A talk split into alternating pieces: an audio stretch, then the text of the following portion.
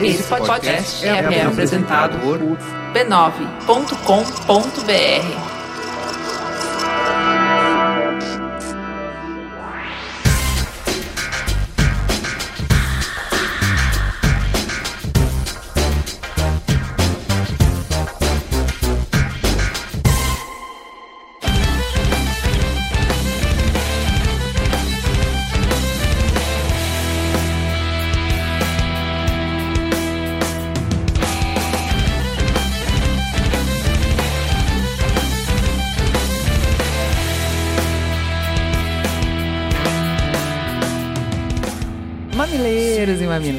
mamiletes. Olha que surpresa! Tem Mamilos edição extra super especial para vocês. Um presente com muito amor de toda a nossa equipe. Eu sou a Diva Lauer e comigo está o sotaque mais gostoso da internet. Cris Bartz. Bora lembrar das polêmicas que marcaram 2016?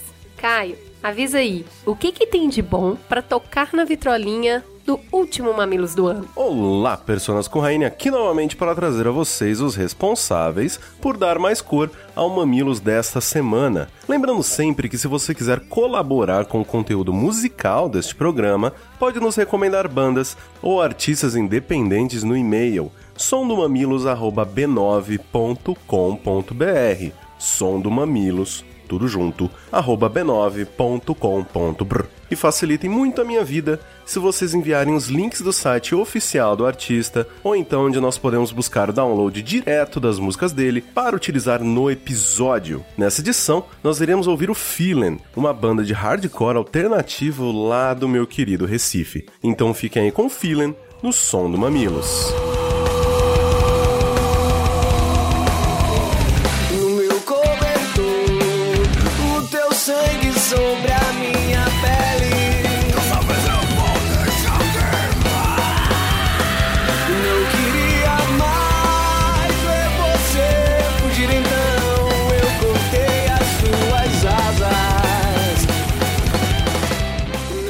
Para Curitiba, no Paraná, para o Thiago. Para Jaqueíra, em Pernambuco. Para Uberlândia, em Minas. Para Santo Antônio do Leste, no Mato Grosso. Para Carla Rossi. Fátima Pereira. Franklin Marcelo. Ivana Guimarães. Natália Gonçalves. Olinto Castelo Branco. Felipe Romão. Wellington Rodrigues. E por que não? Pro Jonas maravilhoso, lindo, querido, que está fazendo todo Fala Que Eu Discuto e a sessão de beijos e deixou tudo mais organizadinho, nosso trabalho e nossa vida muito mais fácil. Beijo, Jonas. Beijo instalado. E claro, bora ouvir e falar com mamilos. E Juliana, sabia que serviu seu puxão de orelha semana passada? Um monte de gente escrevendo pianinho, falando, uh, tô bom, então eu vou falar. é isso, continuem fazendo a parte de vocês. Estamos aqui, véspera de Natal, gravando. Vocês mandem e-mail. Muito bom.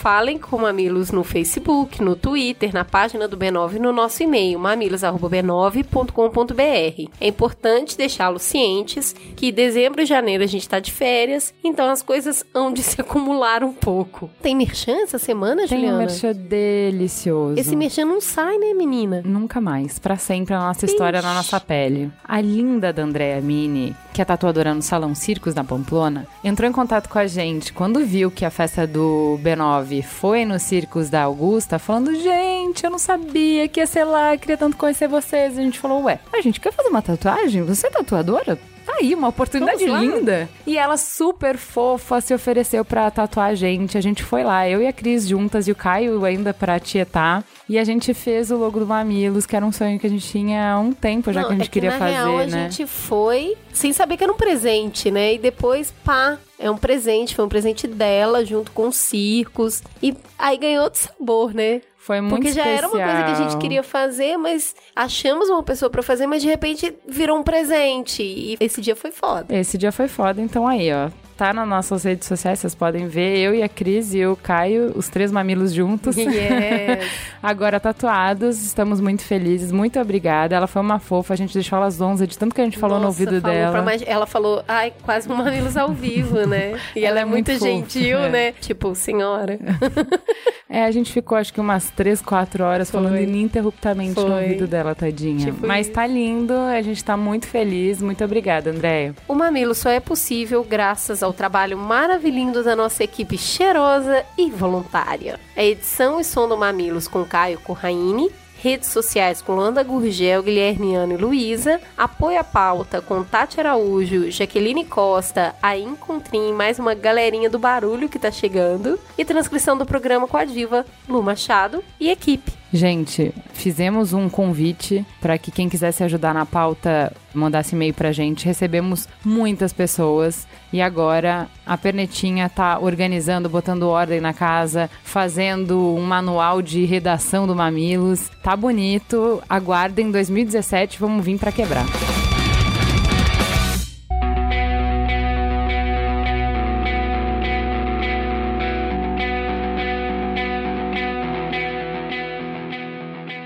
Pro Fala que eu discuto? O Highlander diz: A Cris e a Gil me fizeram sentir culpado de não dar sempre um retorno para vocês. Já contribuí com alguns comentários, mas só o fazia quando julgava ter algo a acrescentar. Mas não vou mais continuar nesse erro. Minha resolução de ano novo é comentar em todos os episódios, mesmo que não tenha nada a acrescentar. Vou pelo menos agradecer aos produtores por disponibilizar esse programa que eu tanto gosto. Então, o que eu tenho a dizer nesse episódio é muito obrigada. Eu amo vocês e o trabalho que vocês fazem. Adoro, melhor retorno. E daí, pra não deixar barato, o Edu Jaquio vem embaixo e diz: Só espero que a resolução de ano novo delas seja de voltar a dar atenção pra essa área do site.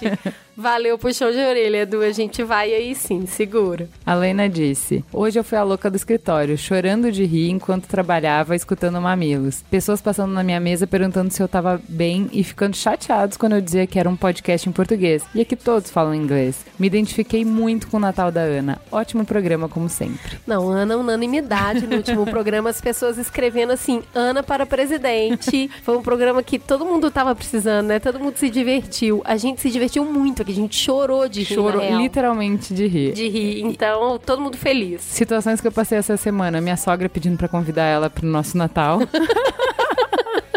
que ela adorou a traz a Ana. Não, ela adorou a Ana, morreu de rir. E a Ju Jeve, beijo Ju, que trabalha comigo, pedindo, ah, convida ela pra festa de final de ano da empresa. Eu quero ser amiga dela, eu quero ser melhor amiga dela. Ana para presidente. O Rômulo disse: Minha meta para 2017 é pôr em prática o que eu ouvi o ano todo no Mamilos e também fazer uma pirâmide para poder conversar sobre o Mamilos no final de semana. Achei linda essa meta. O Paulo Renan falou, a reveionização do Natal precisa acabar. Tem gente que até solta foguete. Não dá, né? Tente agir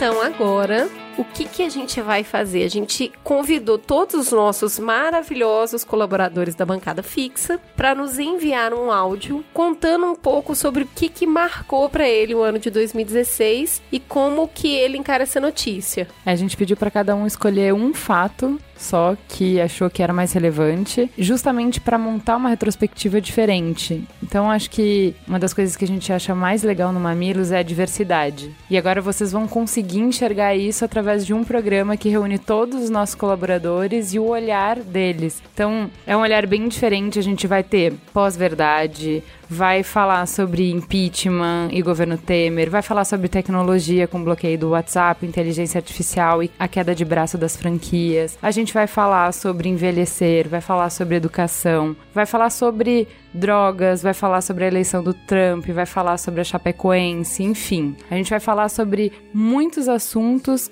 do tamanho da diversidade do Mamilos. E do tamanho do barulho que foi 2016, né? Que a gente teria que fazer uma parte 2. Inclusive, muito obrigado por esses elogios, tá? Sobre consciência negra. Muita gente adorou o fato da gente ter dividido em dois programas, só fazendo aspas nessa conversa. Mas fiquem agora com o olhar da diversidade, o que marcou para cada um na mesa, o que aconteceu no ano de 2016.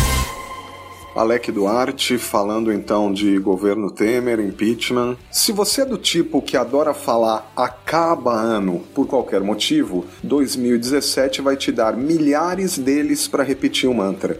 Principalmente na política. Se em 2016 o país passou pelo trauma de remover um presidente eleito legitimamente, a perspectiva de outra mudança de governo no ano que vem é real. E não é só por causa da delação do fim do mundo, como estão sendo chamadas as indiscrições de 77 executivos da Odebrecht que aderiram ao método predileto do juiz Moro. É bem verdade que só isso já seria capaz de fazer derreter o frágil governo de Michel Temer, ele próprio enrolado até o pescoço em doações eleitorais que, para serem consideradas propina, precisam apenas da interpretação de um magistrado. O buraco é muito mais profundo. Já sabemos que nada vai acontecer na economia do país, pelo menos até o fim do primeiro semestre, e na verdade sabemos que vão acontecer coisas ainda piores. O desemprego vai atingir seu ápice e os investimentos de que o país precisa para voltar a crescer não virão tão cedo. Ou seja, estamos falando de um cenário perfeito para que o descontentamento generalizado com o governo seja, esse sim, o principal motivo para tornar a trocar o locatário do Palácio da Alvorada. Não por acaso já circula no Congresso uma proposta de emenda constitucional para substituir o recurso de eleição indireta em caso de impedimento do presidente nos últimos dois anos de mandato, como reza a Constituição, é, deixando essa possibilidade apenas para os últimos seis meses de mandato, dando tempo suficiente para que o Congresso avalie os caminhos para defenestrar Temer por crime de responsabilidade. Em 2017 haverá outras opções na mesa, além das delações premiadas. O Tribunal Superior Eleitoral tem avançado na investigação sobre as contas de campanha da chapa Dilma Temer e deve entregar uma decisão, provavelmente péssima para o atual presidente, no segundo semestre. Impeachment, como no filme em que a gente assistiu em 2016, é uma decisão meramente política. Uma economia que não anda é sempre o melhor dos argumentos para trocar de ator principal e começar de novo. Enquanto isso não acontece, aos trancos e barrancos, Temer consegue avançar alguns milímetros com sua agenda no Congresso. Bem ou mal, essa talvez tenha sido a melhor notícia da política neste ano, praticamente desperdiçado entre a letargia de um governo em fase terminal, o de Dilma, e um parlamento que não tinha outro propósito que não o de derrubar o governo. Agora, o Congresso aprovou a polêmica PEC do teto dos gastos, goste-se ou não dela, algo precisava ser feito, é, aprovou também a MP do setor elétrico, que está avançando, e com ela a segurança jurídica para retomada de algum tipo de investimento. A Petrobras deixou de ser obrigada a participar da exploração do pré-sal, mais uma oportunidade de surgir dinheiro novo no país, e estamos discutindo uma reforma do, do ensino médio e uma perspectiva da mãe de todas as reformas, a mudança das regras da Previdência. Esse é um vespeiro cheio de polêmica, mas que o governo Temer, conforme prometido, entregou para apreciação dos parlamentares. A questão é que a falta de confiança nesse governo já está provocando defecções na base de apoio. Pesquisa CNI Ibope divulgada recentemente mostrou que quase 50% dos brasileiros acham a gestão Temer ruim ou péssima. Essa é uma história que a gente também já conhece o final acaba 2017. E 2016, quem diria, também foi o ano em que vivemos para ver e ouvir o Mano Brown falar de amor. O irracível líder dos Racionais MCs, para mim o melhor grupo de hip hop da história, e eu tô falando sério, é o que tem a ver com a gente, é o que me toca. Deu à luz no apagar das luzes deste ano, acabou de sair, Bug um trabalho solo tão controverso quanto experimental. Como eu tenho uma pedra no lugar do coração e vocês, mamiletes e mamileiros, sabem bem disso, eu detestei, achei constrangedor até, odiei. Mas como eu defendo o contraditório até a morte, então eu gostaria que você vá lá e confira. Até porque, se for para cair um mito, tá valendo. Outra coisa legal de 2016 que apareceu na reta final foi a série K-Breathe, da Netflix, que em oito episódios episódios tenta reconstruir alguns dos sequestros mais impactantes dos últimos 40 anos. É um documentário e o foco é político. A série mostra tomada de reféns na Chechênia, no Iraque, em Israel e na Somália, incidentes com vasta atuação diplomática, que é mais uma maneira da gente saber também como os governos governam entre quatro paredes. Tem um rapto comum, por acaso ocorrido no Brasil no começo dos anos 90. É, foi o sequestro de uma executiva da Coca-Cola no Rio de Janeiro, um caso cheio de reviravoltas. Diretores da multinacional acabaram sendo capturados também quando estavam tentando pagar o resgate. Enfim, é uma história é, muito, muito dura, muito interessante. É, essa série, K-Brief, é um produto bem feito, com vídeos de época, depoimentos atuais dos protagonistas e boa edição. É o Making a Murder da Netflix em 2016. Eu recomendo também para você. Oi Ju, oi Cris, oi Mamilos. Aqui é o Atila, biólogo à frente do Nerdologia, pelo menos às quintas-feiras, participante do Mamilos com muito orgulho. É, para dizer para vocês o que eu acho que teve de mais importante em 2016, falando da parte da ciência, esse foi um ano que a gente viu ao mesmo tempo a importância de ciência e educação no país, de um jeito bastante complicado, preocupante, triste e com alguma resolução. Pelo menos da parte que me toca, o que eu acho mais.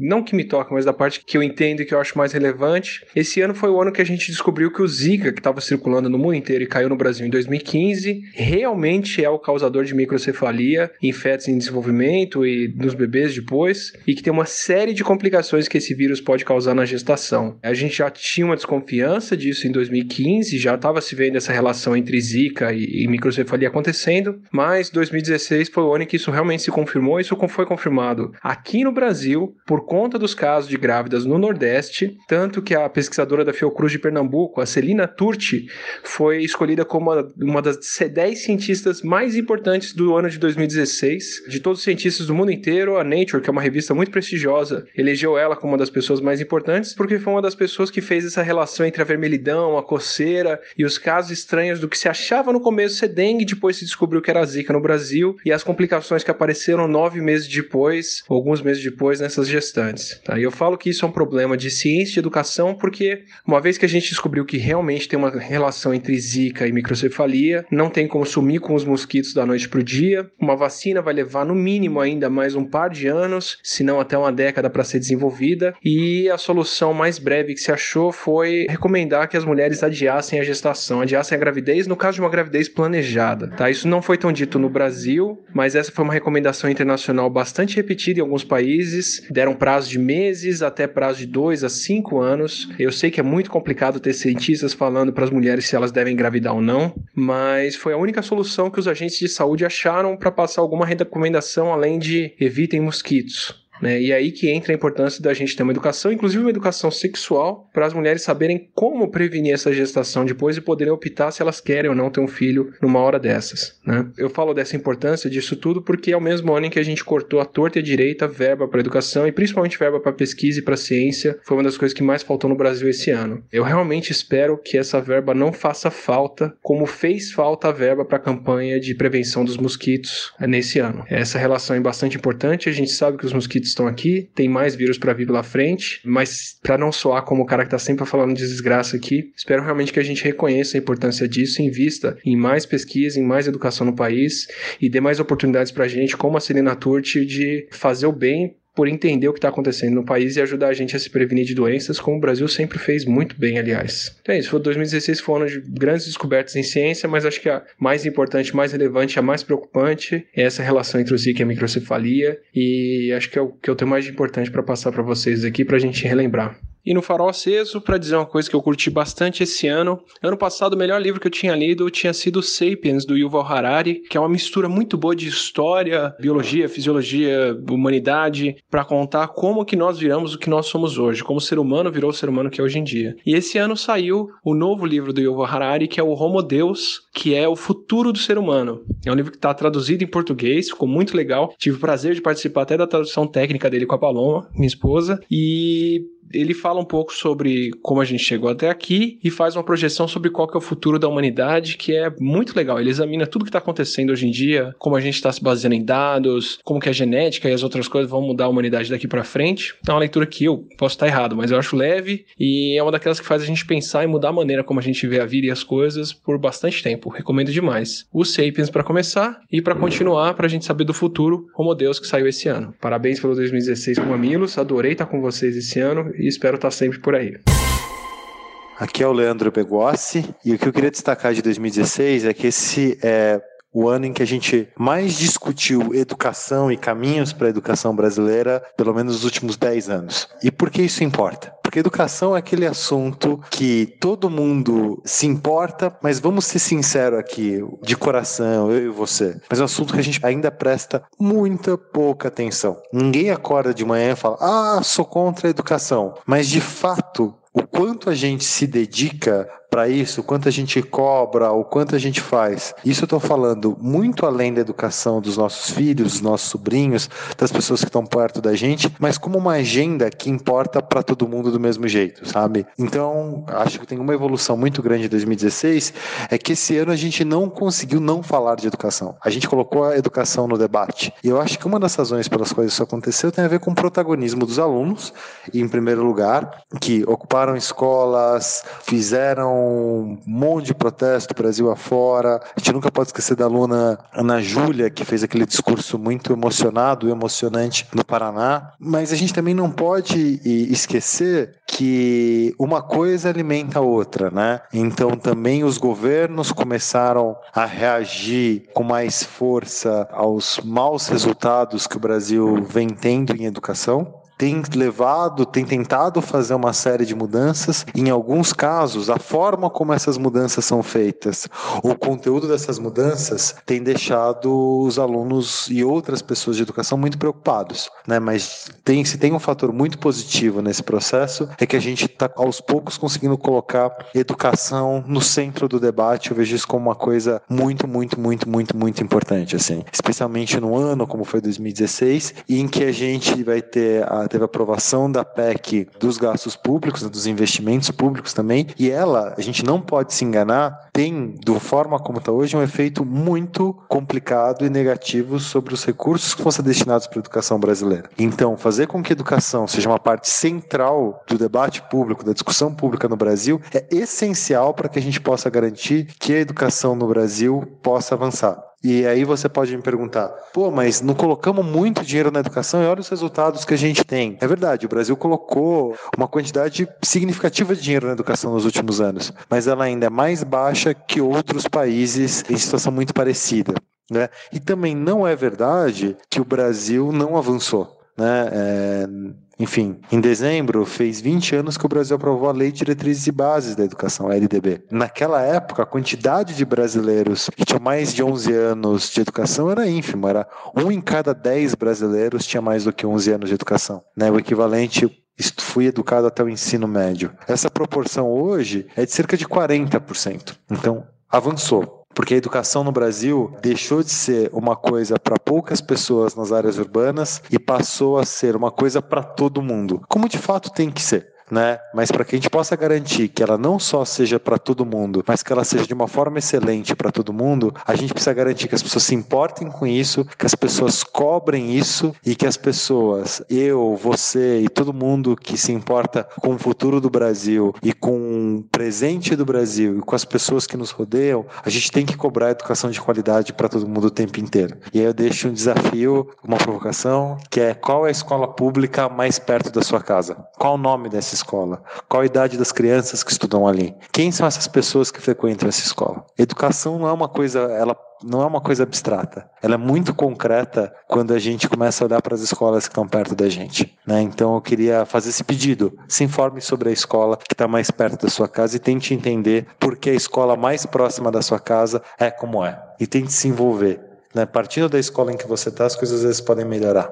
E o meu farol aceso é para o filme A Chegada, que estreou no Brasil aqui no final de 2016 e que parte de uma premissa muito interessante, né? Doze naves alienígenas chegam no mundo e ficam lá, de boas, e elas abrem a porteira para um grupo de cientistas e de gente de todo mundo subir lá a cada 18 horas para trocar uma ideia com os ETs. O que é muito doido quando a gente olha para isso é que ela quebra com uma narrativa tradicional de filmes de ficção científica ou filmes de OVNIs em geral, que é vão, vai ter uma invasão, vai ter um de explosão, vai ser uma doideira. O filme não faz isso. Ele vai para discutir linguagem e tempo de uma forma muito bonita, de uma forma muito concreta e que me faz lembrar de uma das coisas que eu mais gostei de estudar na universidade, que era como a língua que nós falamos influencia a forma como nós pensamos. Eu acho que quando eu olho com um filme como A Chegada, ele conta essa história, né? Como a língua que nós falamos, como a forma como nós estruturamos o pensamento nos faz entender o mundo também. Então acho que essa, essa é a minha dica de farol aceso para todo mundo. Um beijo e um excelente 2017 para gente. Olá a todos, aqui quem fala é Camila Apel, colaboradora do podcast Mamilos. E na minha retrospectiva do ano, eu vou falar com vocês sobre envelhecimento, ou melhor, o tabu, o pavor do envelhecimento, esse medo que a nossa cultura tanto alimenta, principalmente aqui no Brasil mas não somente aqui. E uma notícia no ano que ilustra um pouco do que eu vou comentar é o fato da foto que ilustrou a capa da revista Serafina, que é uma revista da Folha de São Paulo, que foi censurada pelo Facebook e pelo Instagram. Foi a primeira vez que eles censuraram uma foto da Folha de São Paulo. E a foto trazia um ensaio com uma atriz chamada Maria Alice Vergueiro, de 82 anos. E ela foi muito popularizada num vídeo chamado Tapa na Pantera, do YouTube.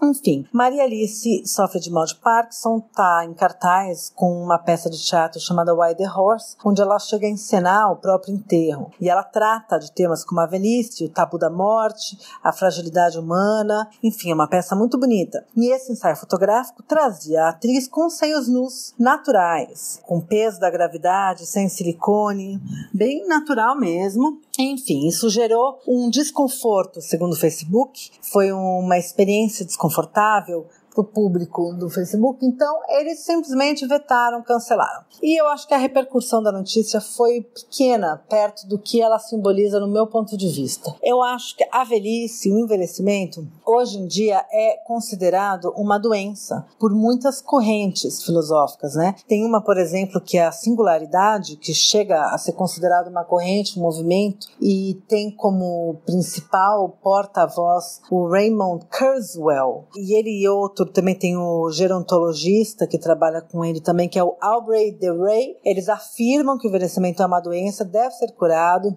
O Aubrey, por exemplo, diz que o primeiro ser humano a viver mil anos já nasceu. Ele tem um livro chamado Ending Aging, que você pode importar, né? Que diz terminando, acabando com o envelhecimento. E essa é uma das correntes. Tem vários outros autores que falam sobre como o envelhecimento vai ser combatido. E são pensamentos interessantes. Eu, eu acho que tem várias palestras no TED. Se você der um Google no TED, você pode enxergar várias correntes ali. Tem uma também que diz sobre o download de mentes, da nossa mente em outros corpos, né? Tem o Ian Person que tem um livro chamado You Tomorrow, que fala bastante sobre isso. A revista Time, esse ano, publicou uma matéria de capa falando sobre essa, essa possibilidade. Em 2030, talvez a gente já consiga consiga reproduzir órgãos vitais em laboratório, em 3D, enfim, e isso é uma revolução gigantesca, né? A nanorobótica, que ainda está principiante, é bem promissora. Um, o Kurzweil, por exemplo, ele,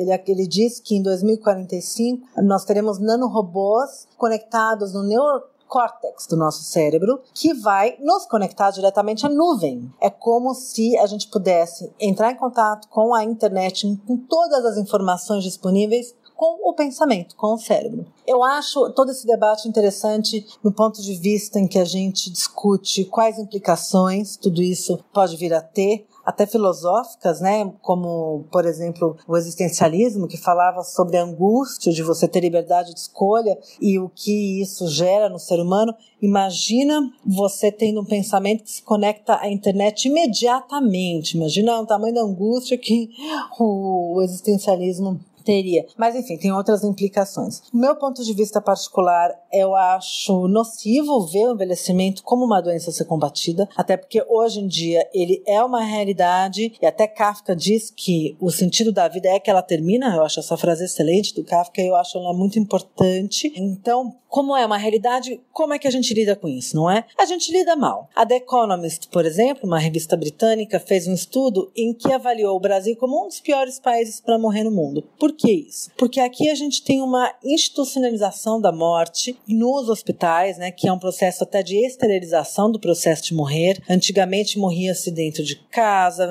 os velórios aconteciam dentro de casa com a família tudo em volta. Hoje em dia, você pega o moribundo, isola no hospital, e ninguém chega perto, ninguém vai, ninguém vê, porque é um ambiente que precisa ser estéreo, tem um horário de visita, e a gente ainda tem uma medicina bem mercadológica que opta por exames e procedimentos caros, como alimentação artificial, respiração artificial, entubar UTI. Né? Esses não são os únicos caminhos, existem outras opções que é morrer em casa num processo mais natural e o uso de cuidados paliativos, que é uma área da medicina ainda bem incipiente no Brasil, mas que promete crescer bastante nos próximos anos. Eu acho que aqui no Brasil a nossa cultura por valorizar o, o jovem e o belo, é, ela é doente. E um efeito colateral negativo disso é que a gente não tem infraestrutura para receber um enorme contingente de velhos que está crescendo, né? Em 2030, segundo o IBGE, já seremos um país de velhos e não temos a menor condição de lidar com essa realidade, né?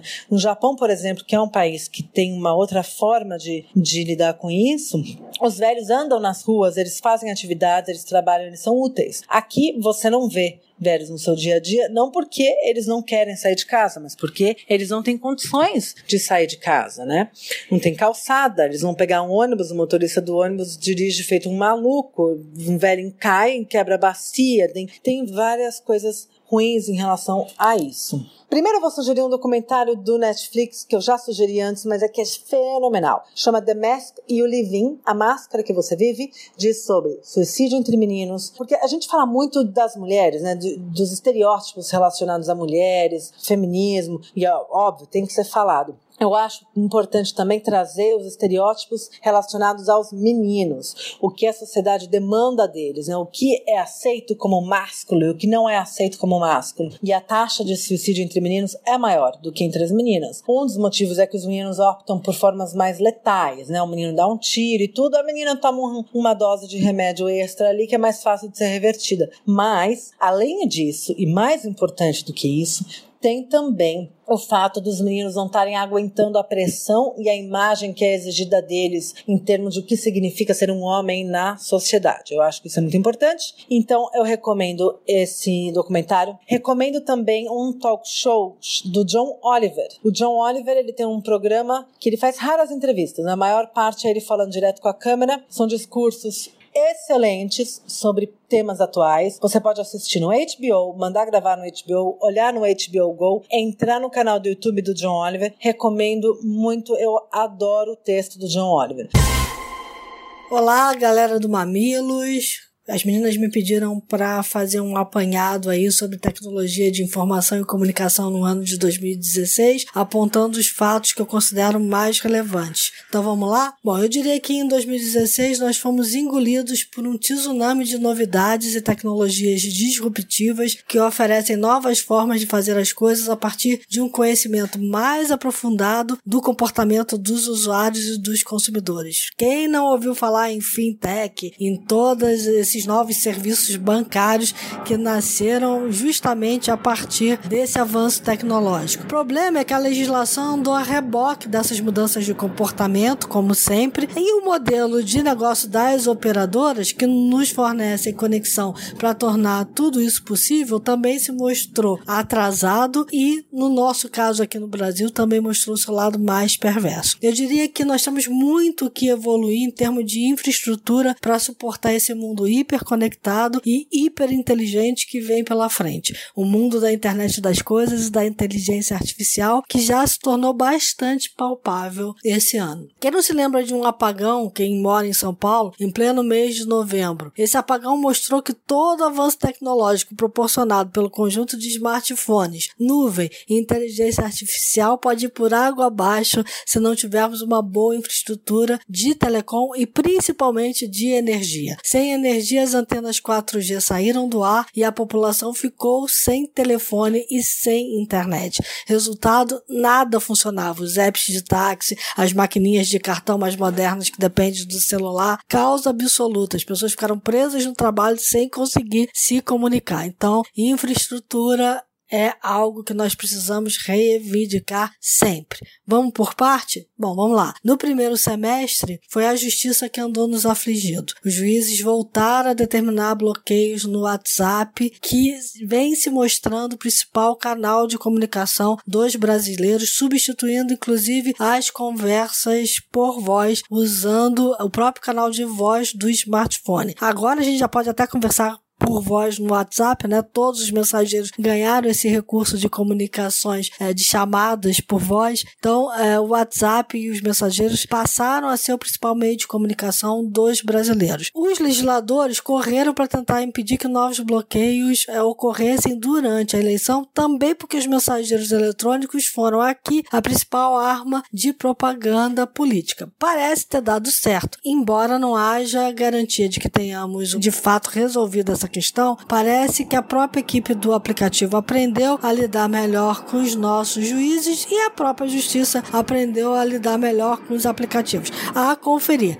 Realmente não há nenhuma garantia de que a gente não venha a sofrer com novos bloqueios. O primeiro semestre foi marcado também pela tentativa das operadoras de estabelecerem uma franquia de dados para a internet fixa, assim como elas já fazem hoje para a internet móvel, ameaçando cortar conexão de quem excedesse o limite dessa franquia. Bom, nós descobrimos que a franquia já está prevista nos contratos de muitos provedores, mas não é praticada de fato. E também descobrimos que os mecanismos de defesa do consumidor ainda funcionam, porque após declarações desastradas do ex-presidente da Anatel em defesa das operadores, o clamor popular e a ação dos órgãos de defesa do consumidor fizeram com que o Ministério das Comunicações e a própria Anatel suspendessem os planos de franquia. Por quanto tempo? A gente não sabe dizer. No início do segundo semestre, a guerra das operadoras os serviços Netflix e WhatsApp, que a gente chama de serviços OTT, over the top, acima da camada da internet, também pareceu ter chegado aí a um cessar-fogo e até um acordo de paz. Mas com a proximidade do fim do ano, dois duros golpes passaram quase que despercebidos para a maioria da população. O primeiro deles, o Congresso aprovou um projeto de lei que já seguiu para sanção do presidente Temer, autorizando a troca do regime de concessão na telefonia fixa pelo de autorização, como já é o da telefonia móvel. Quer dizer, na prática, a gente vai tratar, a gente pode tratar a telefonia fixa, né, e todos os serviços de comunicações fixos, inclusive o provimento aí de acesso à internet, como a gente trata hoje o provimento de acesso à internet na telefonia móvel, o que abre margem para a ideia da franquia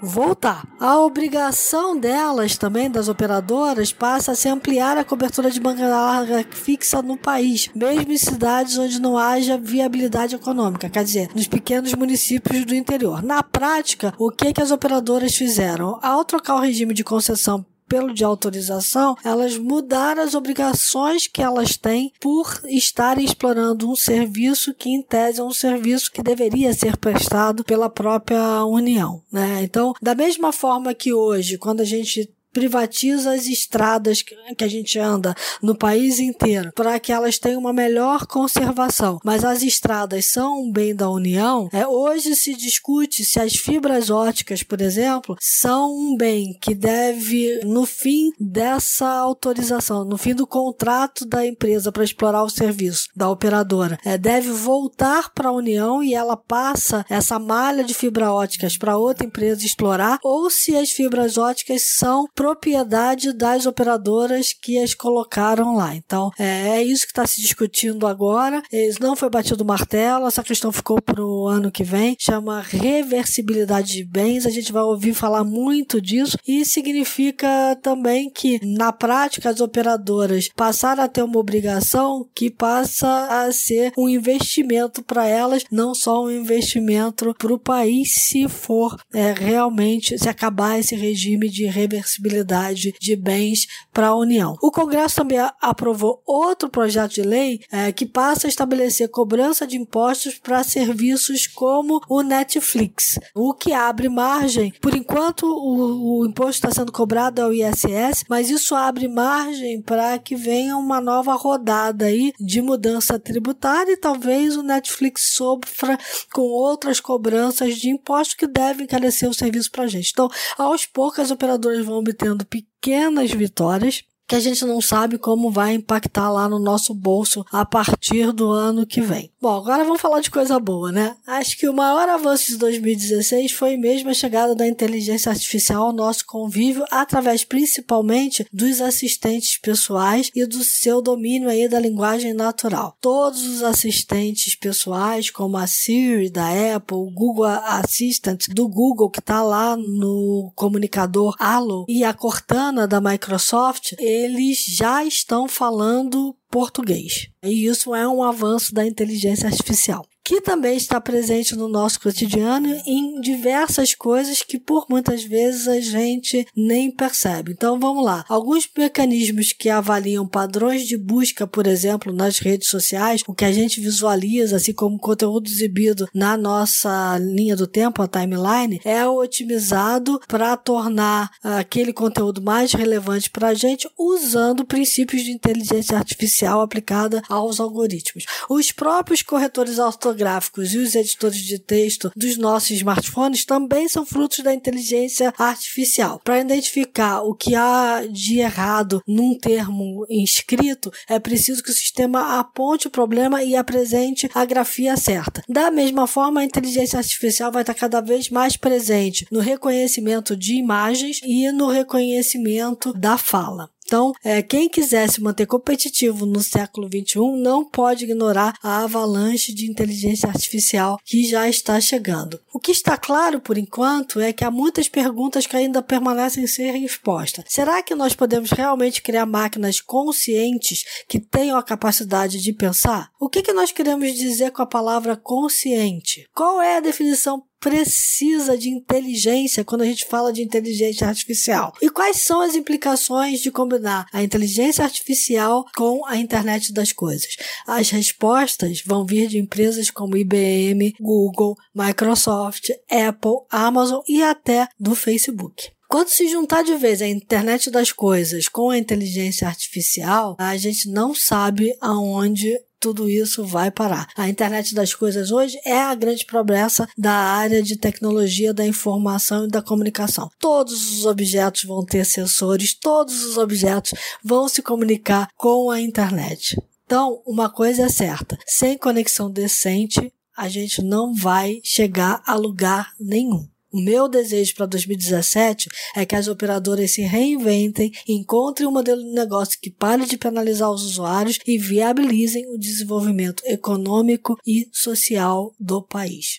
Ah, o meu farol aceso? Bom, meu farol aceso tem a ver com a inteligência artificial, que é uma área em que a gente ainda está engatinhando. Muitas vozes de peso, como Stephen Hawking e Elon Musk, alertam contra eventuais riscos da inteligência artificial, principalmente no mercado de trabalho. Nessa linha tem um livro muito instigante chamado Superintelligence Pets Dangerous Strategies, que foi best-seller nos Estados Unidos. Ainda não tem uma versão em português, mas parece que ela já está a caminho. Então, assim que chegar, gente, fica ligado, porque vale a pena ler. É, o que a gente costuma dizer, vários é, pesquisadores estão dizendo, é que a inteligência artificial hoje está num ponto similar ao da computação no início da década de 50, quando os pioneiros estabeleceram ideias básicas dos computadores. Então, em menos de 20 anos, os computadores tornaram possíveis muitos sistemas aí que a gente utiliza hoje para facilitar o nosso dia a dia. Então, vamos ver o que, a inteligência artificial nos reserva nos próximos anos. O que a gente sabe é que à medida que tecnologias como machine learning, robótica, deep learning, machine learning e deep learning são subconjuntos da inteligência artificial. Junto com a robótica, eles vão substituir diversas funções ocupadas pelos seres humanos hoje, principalmente ocupações que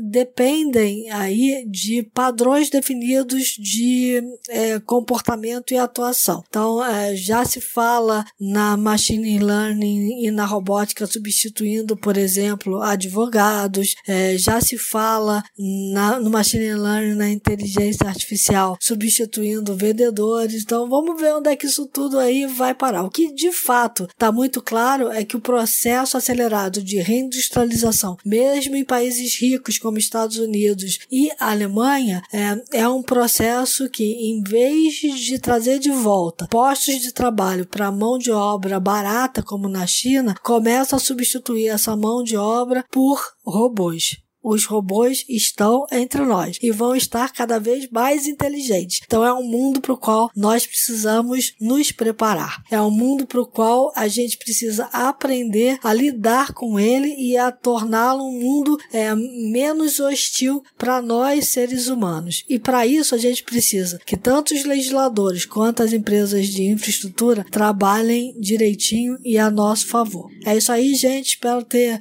é, dado uma visão de para onde tudo isso está caminhando e os fatos que para mim foram mais relevantes no ano passado nessa área.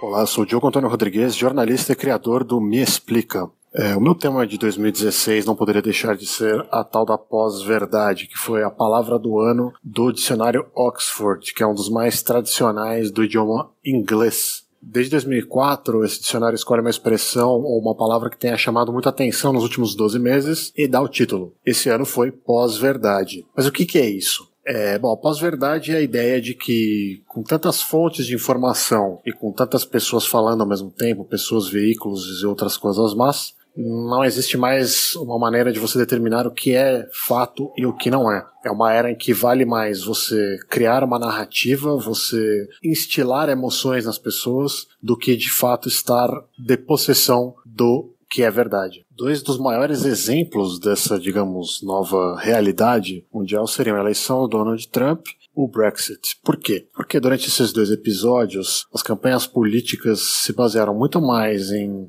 materiais como links, vídeos e textos que não necessariamente transmitiam coisas reais a respeito da questão em debate, mas que mesmo assim conseguiam repercutir com o mesmo nível de influência dos veículos tradicionais, da televisão, dos jornais, das revistas, enfim, da mídia tradicional. Nesse mundo da internet, pós-verdade teria se tornado, digamos assim, inescapável, porque não tem mais como você hierarquizar o que é importante ou o que não é. Principalmente para quem está navegando nas timelines, Facebook, Twitter, enfim, qualquer rede social, até mesmo WhatsApp. As informações vão chegando sem uma clara definição da confiabilidade que aquele veículo, aquele, aquela fonte tem. Então, as pessoas estariam mais preocupadas em checar a veracidade dos fatos, mas em apenas responder aquele material de maneira emocional e espalhar para outras pessoas. Esse é o comportamento que a gente sabe por experiência própria que a maioria das pessoas tem apresentado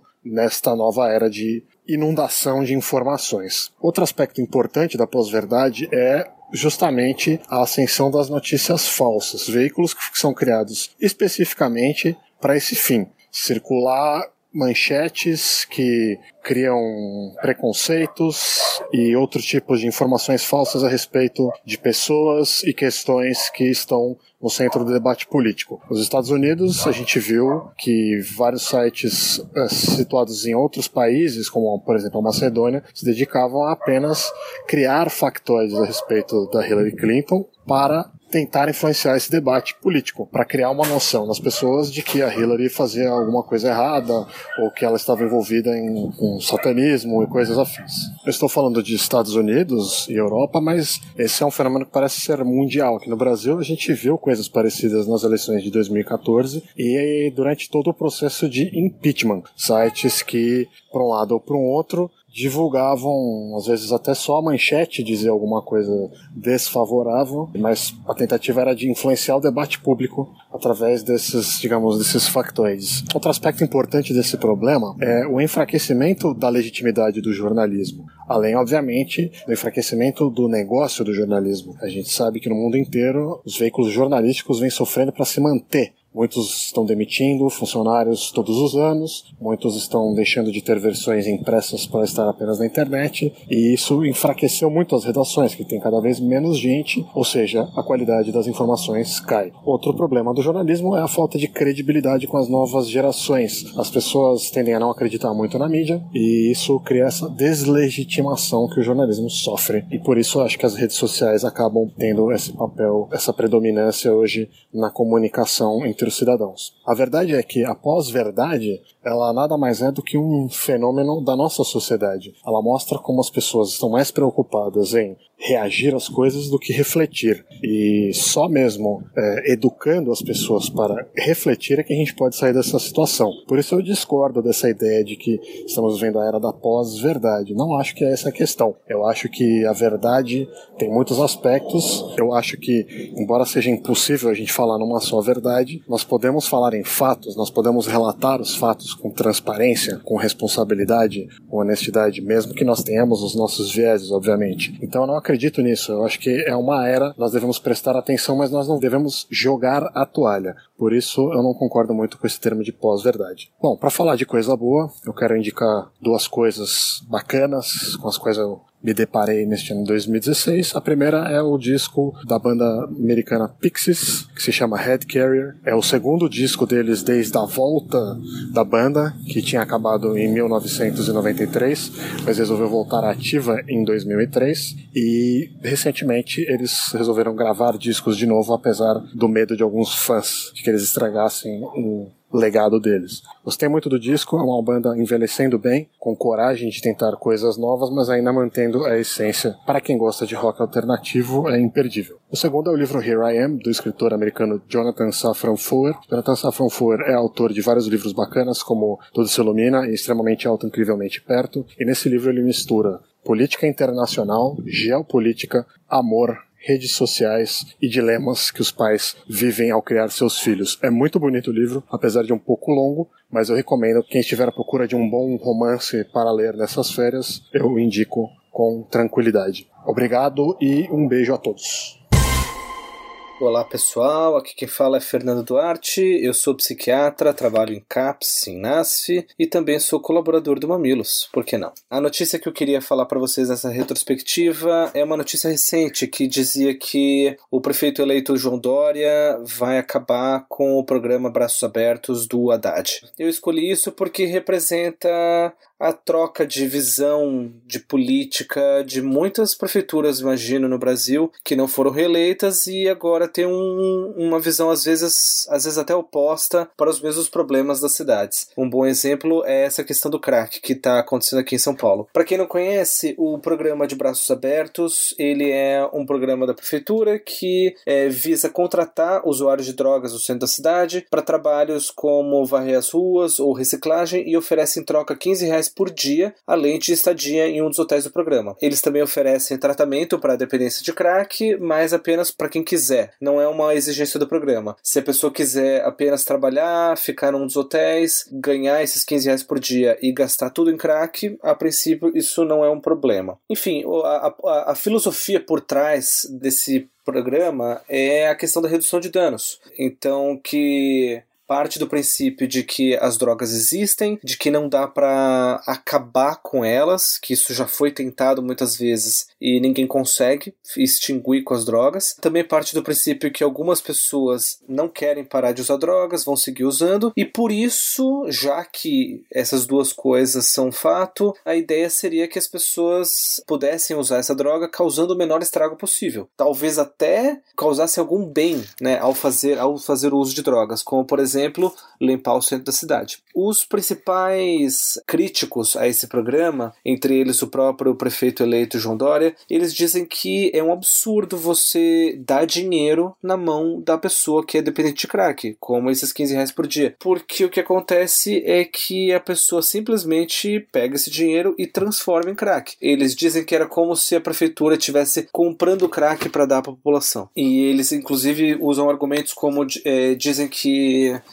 aumentou a quantidade de usuários de crack na cidade. Isso eu não sei de onde eles tiraram essa informação, mas enfim, foi uma das falas do Dória. E ele também diz que o preço do crack aumentou na cidade por causa do programa. O que eu também acho um pouco arriscado de falar, porque o preço de alguma coisa pode aumentar por milhões de motivos. Na verdade, o preço de quase tudo aumentou nos últimos anos. E difícil dizer que foi esse programa que aumentou o preço do crack na cidade. De qualquer jeito, quando eu li essa notícia, eu li com uma certa tristeza, com um certo pesar, porque eu acredito que eu, eu sou bastante defensor do programa, eu acredito que o programa ele oferecia uma alternativa para os usuários de droga, ele tentava recuperar a, a dignidade, a cidadania das pessoas, dando um trabalho para essas pessoas, coisa que não é fácil para um dependente de crack conseguir um trabalho. E eles também ofereciam uma alternativa para as pessoas que querem continuar usando crack e que não querem roubar. A gente acaba sabendo que uma pessoa que é dependente de crack, ele, se ele não tem dinheiro, se ele não tem mais o que vender, ele acaba roubando para conseguir o dinheiro. E eu acredito que esse programa pelo menos oferecia uma alternativa para essas pessoas. Recentemente eu também vi uma outra notícia dizendo que o próprio secretário de saúde da prefeitura do Dória,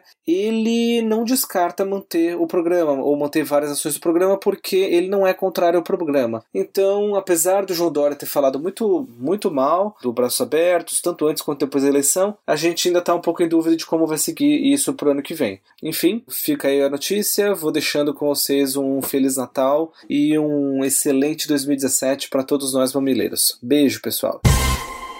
Olá, mamileiros e mamiletes. Aqui é a Italy. Minha parte nessa retrospectiva 2016 vai ser falar sobre a ascensão do conservadorismo no Brasil como uma das respostas, né, para as crises política, econômica e moral que a gente vem acompanhando. A gente tem hoje o Congresso mais conservador desde 64, no que diz respeito aos parlamentares eleitos ligados a segmentos militares, policiais, religiosos e ruralistas. Isso, né, no Brasil. Já em São Paulo, a gente tem uma Câmara de Vereadores conservadora também, apesar do número de mulheres, né, ter aumentado esse ano na Câmara, a gente teve bastante destaque para uma pauta mais reacionária, mais conservadora, principalmente com candidatos eh, ligados ao MBL, como por exemplo o Holiday, que vem aí com esse discurso, né, contra pautas afirmativas e tudo isso está dentro de um contexto maior maior, na verdade,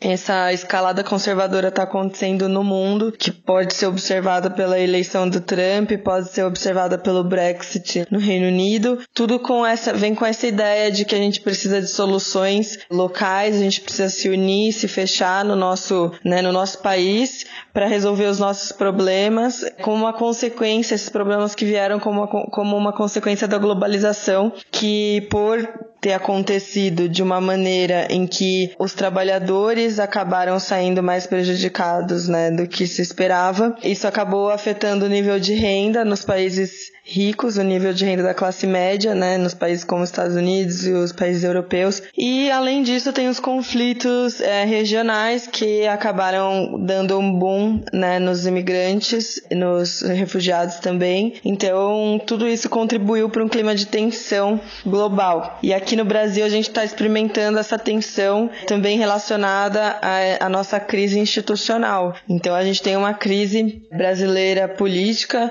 econômica e nesse sentido começam a surgir as, as respostas que as pessoas consideram melhores ou e que eu considero mais fáceis, né? Porque é mais fácil você pedir para todo mundo se unir e resol resolver um problema do que realmente olhar para essas nuances. Veio com isso o pacotão que é a PEC, querendo resolver o, o problema econômico, né, com uma contenção de gastos. A gente sabe que isso não, não é o suficiente para reverter a situação, mas no meio de tudo isso que eu queria é, que vocês notassem, né, e refletissem sobre isso, é sobre a invisibilização de algumas pautas, porque num contexto onde a gente tem que buscar resolver as coisas e, e nos é pedido união, muitas pautas que são de minorias acabam sendo invisibilizadas com essa ideia de que agora a gente precisa tirar o Brasil do buraco e seguir com a nossa vida e depois a gente olha para os pormenores, mas na verdade os pormenores eles não são meros detalhes, né?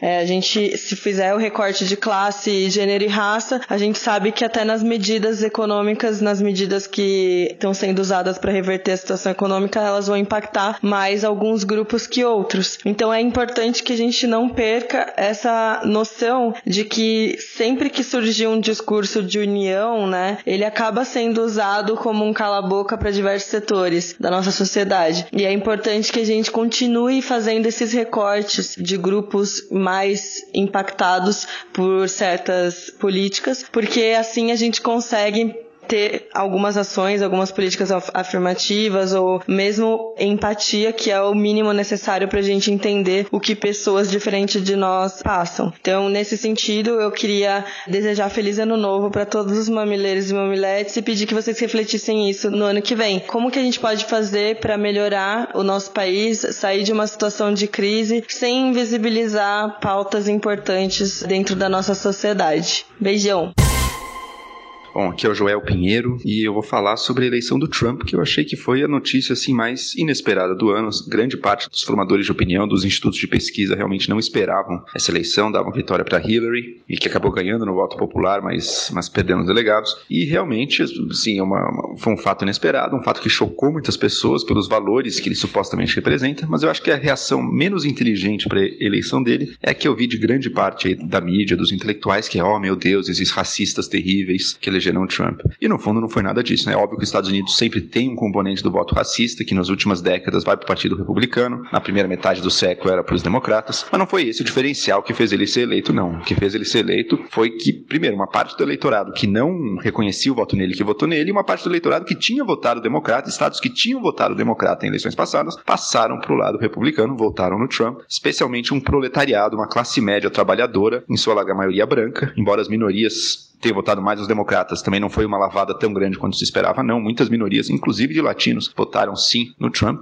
Mas o que mudou mesmo foi esse voto trabalhador, uma classe média tradicional americana, que aderiu ao discurso do Trump, e o discurso do Trump, no fundo, na minha interpretação, é uma, uma, um posicionamento mais honesto do que o da Hillary, no sentido de se colocar como defensor dessas pessoas. Ele diz: olha, vocês, o, o trabalhador americano sai perdendo nas trocas com o resto do mundo, porque a gente perde empregos para os chineses quando uma fábrica vai para lá, e a gente perde empregos para os mexicanos que entram aqui no nosso país, e, ou seja, o interesse dos norte-americanos é antagônico ao interesse de chineses e mexicanos e de todo o resto do mundo, e portanto a gente tem que se fechar, não só economicamente, mas também na, na, na, passagem de pessoas, fechar a imigração, mas também se fechar o comércio, e, e isso vai beneficiar o que é o nosso bem-estar, o nosso interesse econômico. A Hillary, privadamente, ela, ela, tinha uma visão contrária a essa, ela tem uma visão muito mais liberal, que é uma visão de livre comércio, livre movimento de capitais, pessoas e tudo mais. Mas na campanha dela e do próprio Partido Democrata de maneira geral, o que prevaleceu também foi esse tom mais antiliberal, de dizer, não, realmente, a gente não pode perder empregos pro resto do mundo, isso é muito ruim para a economia americana, que é uma falácia no fundo, porque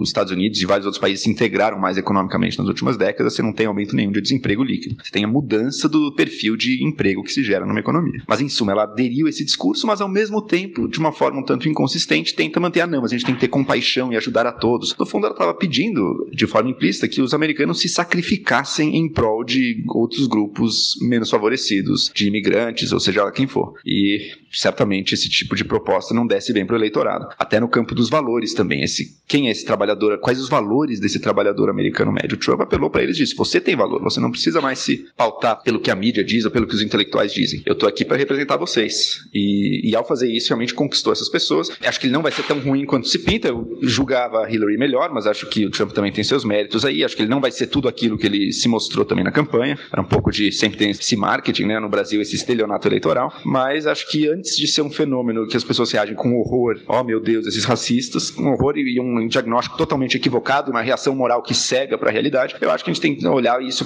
para ver o que a gente pode aprender, que lições a gente pode tirar e quais são essas demandas de grande parte do eleitorado que está se revelando no mundo inteiro, na Europa, com o Brexit, com outras votações, nos Estados Unidos, que chega aqui no Brasil também. O que, que é esse voto, digamos, mais conservador? Que legitimidade, quais as demandas reais e dignas que ele traz e pensar um pouco mais nisso. Marco Túlio Pires, coordenador global da School of Data, Escola de Dados. 2016 foi um ano intenso para a abertura e compreensão do mundo dos dados. Aqui no Brasil tivemos um retrocesso preocupante em relação à Controladoria Geral da União, aquele órgão do governo federal que era responsável por fortalecer a agenda de abertura de dados e transparência públicas. O órgão foi renomeado para Ministério da Transparência, acabou com o processo de seleção interno para cargos de chefia e trouxe um viés ideológico para um corpo extremamente técnico e importante no nosso país. Isso é preocupante porque a CGU ela tinha seus problemas mas ela foi uma conquista importante da sociedade. Foi ela que montou o Portal da Transparência. Aliás, foi o Portal da Transparência que viabilizou o Prêmio ESSO de jornalismo do ano passado, que é a maior premiação brasileira. Foi lá que a equipe do Estadão Dados descobriu a farra do FIES e fez com que o governo reformulasse todo o programa de financiamento estudantil do ensino superior. Era a CGU que dava o exemplo para diversos outros órgãos e já vimos acumulando uma cultura e experiência técnicas exemplares. Fica uma sensação estranha, sabe, em relação à perda de transparência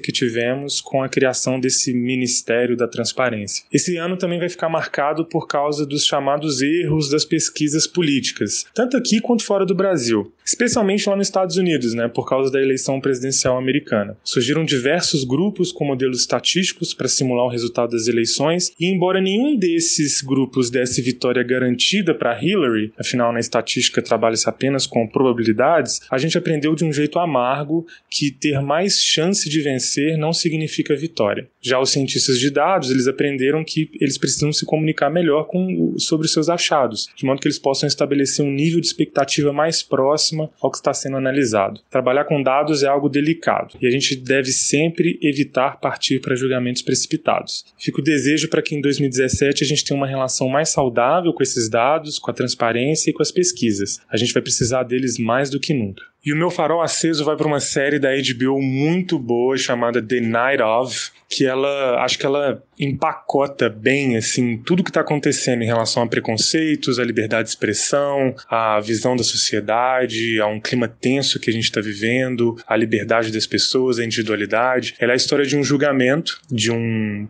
nova-iorquino de ascendência paquistanesa e são só oito episódios. É baseado numa série da BBC e a HBO fez uma adaptação para os Estados Unidos, mas é uma série excelente. Recomendo muito. The Night of.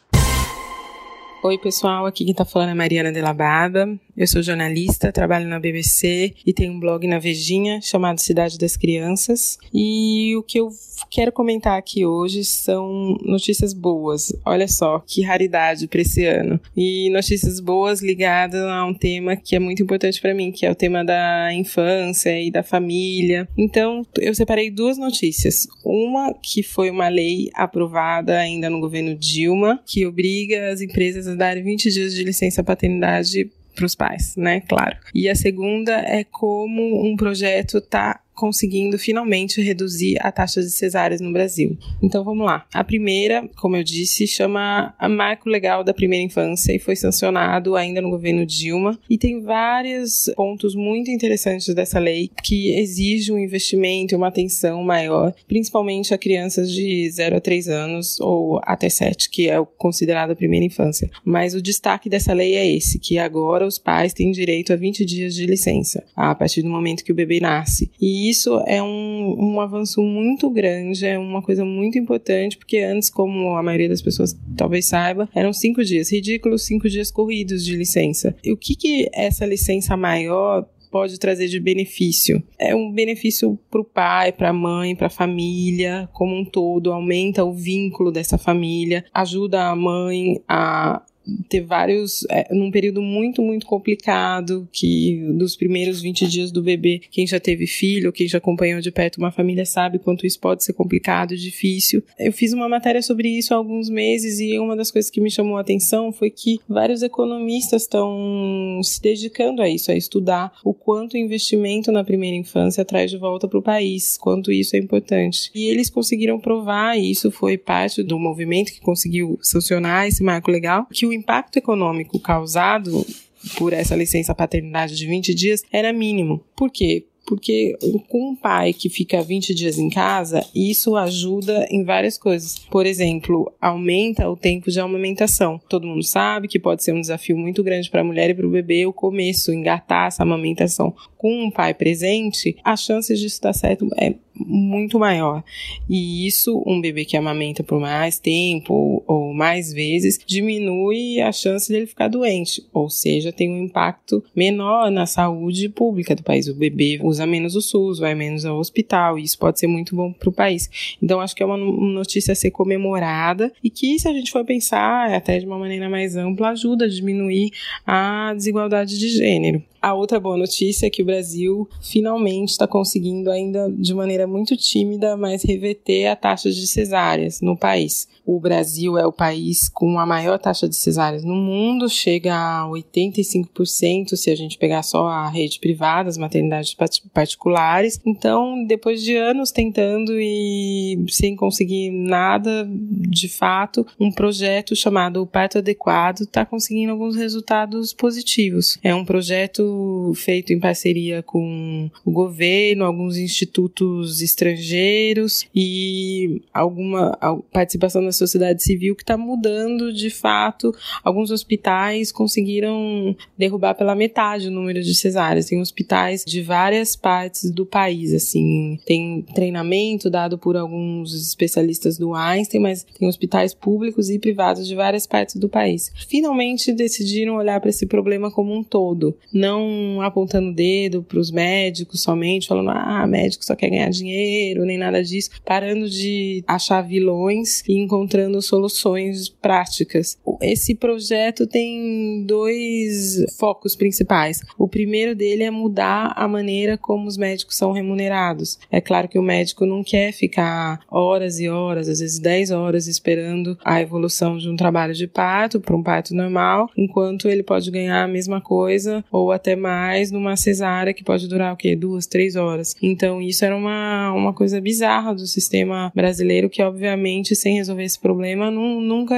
vai se resolver a alta taxa de cesárea no Brasil. Então, eles mudaram levemente a maneira como os, que os médicos recebem, eles passam a receber mais, a ser mais vantajoso para eles esperar. Cada hospital está fazendo de maneiras diferentes que se encaixam melhor à sua realidade, mas estão ganhando mais os médicos. E outro ponto importante é que eles estão valorizando mais as equipes, principalmente as enfermeiras especializadas nisso, e estão acompanhando o trabalho de parto por mais tempo, liberando um pouco o médico, os médicos, os obstetras, como acontece em outros países. Por exemplo, na Inglaterra, elas têm muito mais poder, elas de fato acompanham o parto todo, se não é um parto com algum tipo de risco. Então, é claro que esse projeto ainda é um projeto pequeno que está revertendo a situação em alguns hospitais, são mais ou menos 50 hospitais no último ano, mas isso vai ser ampliado, acho que, se não me engano, para 150 no próximo ano. Então, é uma notícia ainda muito localizada, mas que tem um potencial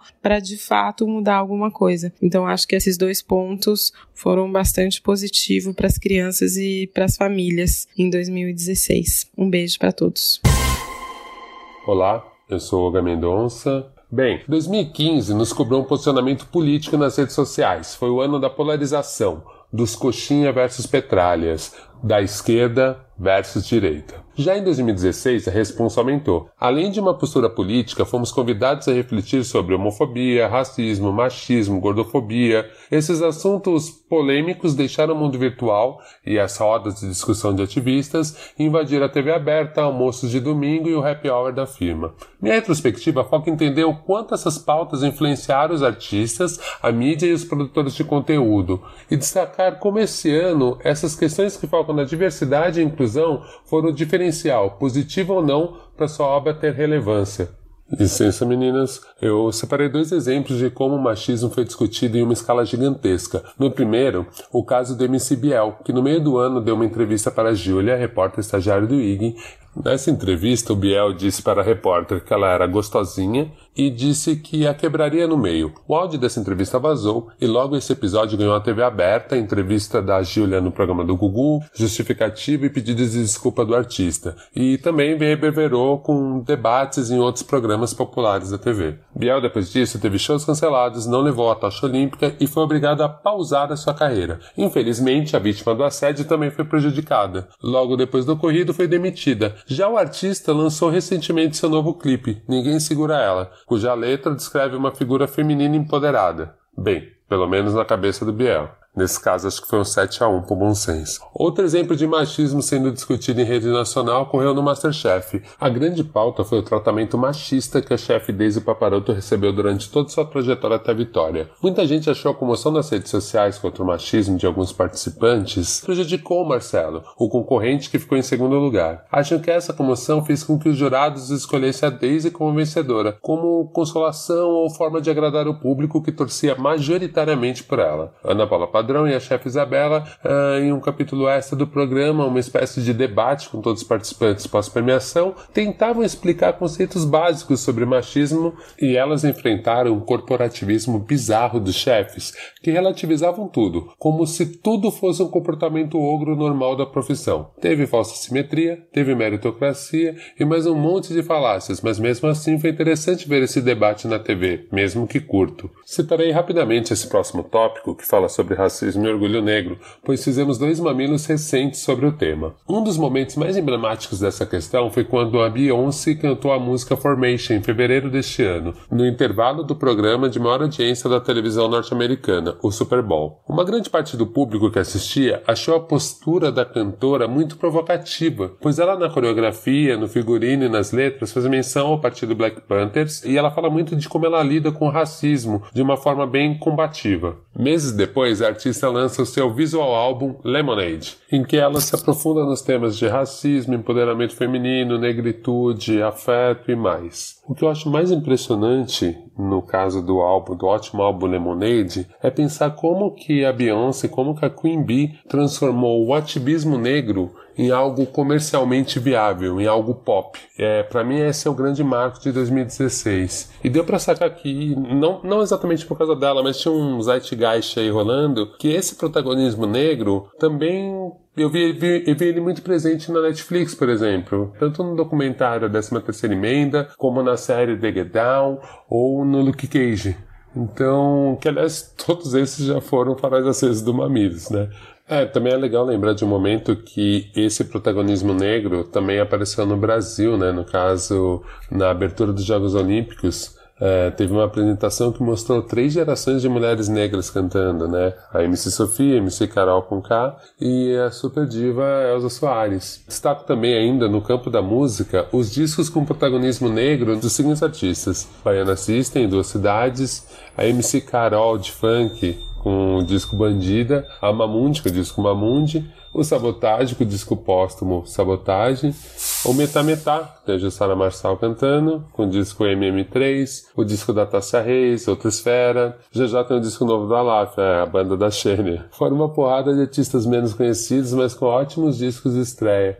Agora no final de ano, caçem as listas de sites como Miojo Indie, enfim, tem um monte aí. Ah, 2016 também serviu para solidificar uma cena de artistas que questionam visões mais conservadoras sobre gênero e sexualidade e que de quebra combatem a homofobia.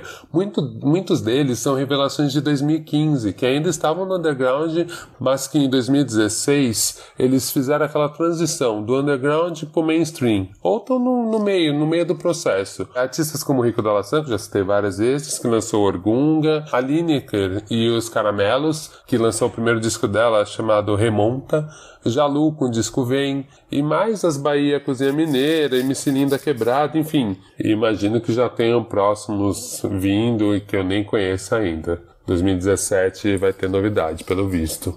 Obviamente que a publicidade conseguiu mapear e sacar todo esse movimento de ativismo, de luta nas redes sociais e tentou captar um pouco disso. Algumas marcas, marcas de cosméticos, na sua maioria, conseguiram absorver e conseguiram dividir o protagonismo com mulheres negras, mulheres trans, mulheres gordas e conseguiram levantar alguns questionamentos sobre o padrão de beleza vigente. Óbvio que ainda é pouco, mas eu acho que isso já marca 2016. Falei muito, né, gente? Ó, resumindo, 2016, até para ser isento, você precisou ter alguma convicção e uma boa justificativa. Não dava para ficar em cima do muro só observando. Valeu, Ju, Cris, toda a equipe de colaboradores do Mamilos, aos patrões, aos mamileiros. Torço para que a gente tenha um ano melhor do que 2016. Torço que a gente tenha mais garra, mais sapiência e mais empatia para a gente fazer com que 2017 seja realmente um ótimo ano novo novo, né? Beijo pra geral.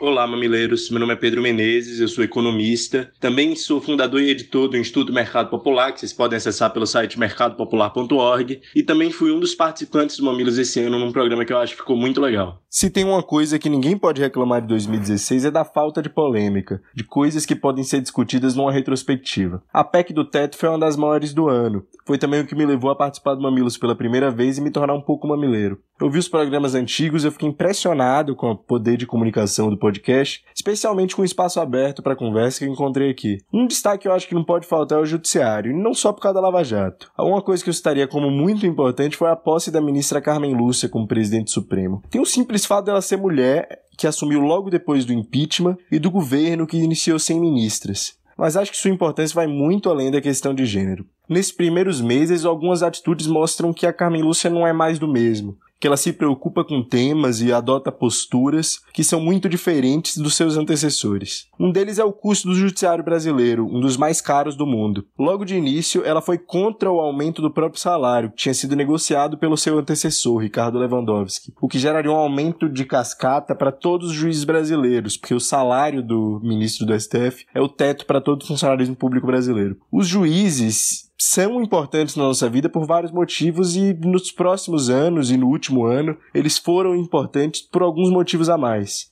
Tem, muitas discussões constitucionais e de reforma de Estado que estão acontecendo no Brasil, tanto por causa da crise econômica, mas também por exigência da população, especialmente em áreas como reforma política e combate à corrupção. O impeachment, a PEC do teto, a reforma da Previdência, a legitimidade de tudo isso foi e voltará a ser discutida pelo STF. A opinião dos ministros vai ser muito importante para o resultado final que cada uma dessas iniciativas teve e terá. Isso para não falar na recente discussão sobre a legalização do aborto, que não foi definitiva, mas certamente é um exemplo da importância que algumas das discussões do STF têm pra gente. Mas claro que a gente não pode deixar de comentar a prisão de políticos importantes, que é uma coisa única no mundo. É, poucos países passaram em tão pouco tempo pela prisão de tanta gente poderosa quanto o Brasil nos últimos anos. A Constituição de 88 mudou muita coisa na estrutura do Estado brasileiro, e uma delas foi o judiciário. O sistema de contratação dos juízes mudou com os concursos públicos. As últimas gerações de magistrados, felizmente, parece ter um rabo preso muito menor, com gente poderosa na política e nos negócios. Muita gente importante foi presa, não só pelo juiz Sérgio Moro. E acho que isso não vai parar tão cedo. A gente pode citar o presidente da Câmara, Eduardo Cunha, ou em 2015, que fez a delação em 2016, o dono do terceiro maior grupo empresarial do Brasil,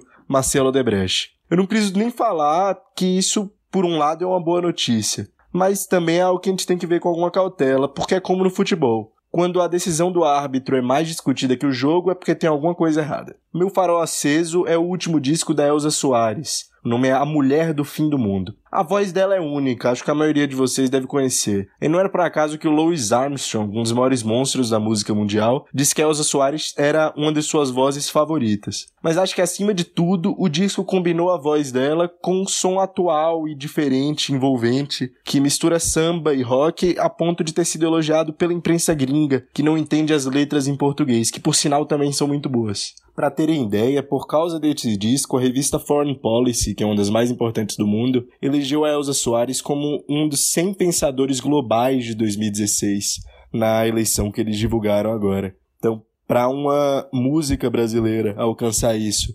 graças ao conceito e à mensagem que ela quer passar num disco, vocês podem ter ideia que ela não estava para brincadeira.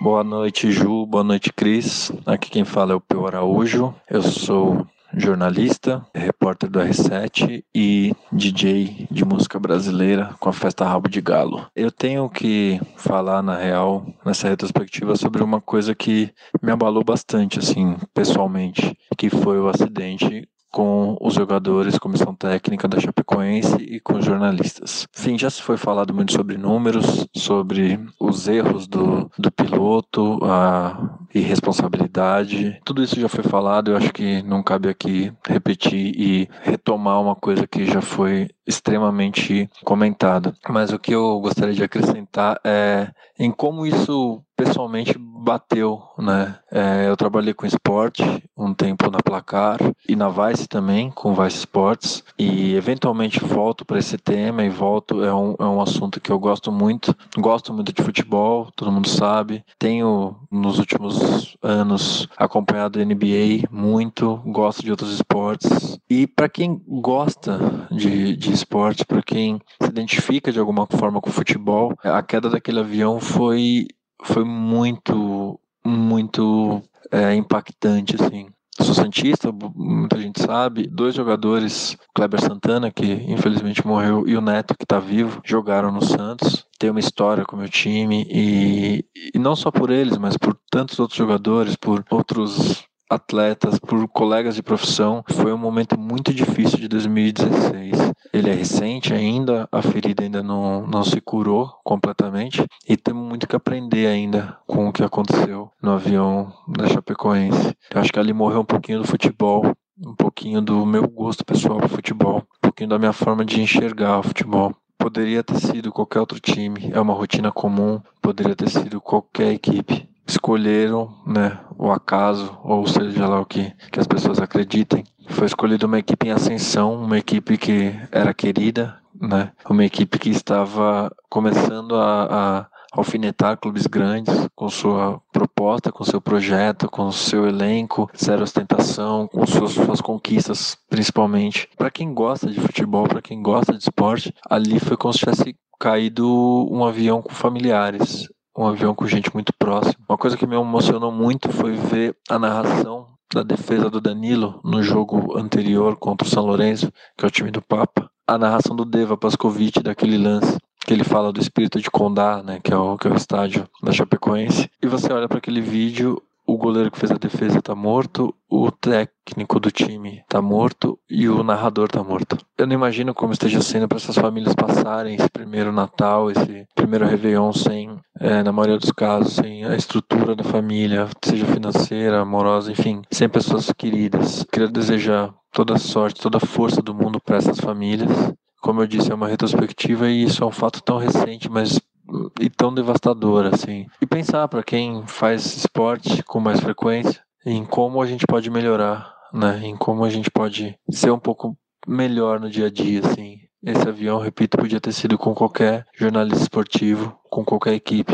Enfim, eu acho que é um, foi um dos grandes traumas de, de 2016, assim, que vai demorar para passar. Mas ele trouxe pra gente também bons exemplos, assim, coisas que outros clubes fizeram e, e outras iniciativas que ainda dão para acreditar um pouco na humanidade. Mas também trouxe coisas muito tristes, de desde a da marca do site que aumentou o preço da camisa, ou do dirigente do clube que deu uma declaração infeliz, também revelou o pior que tem na gente, assim. Acho que tragédias são inevitáveis, e elas expõem o que é de melhor e de pior na gente, mas elas não deixam de ser um aprendizado nunca. Tomara que a CBF, a FIFA aprendam alguma coisa com isso e tomara que um dia eu volte a, a ter o mesmo brilho que eu tinha quando criança para ver uma partida de futebol, porque desde que aquele avião caiu eu não tenho mais interesse quase algum de, de sentar ou ir ao estádio para acompanhar um jogo. Isso uma hora vai voltar, assim como a Chape vai voltar com força também. Ela precisa continuar, eu preciso continuar.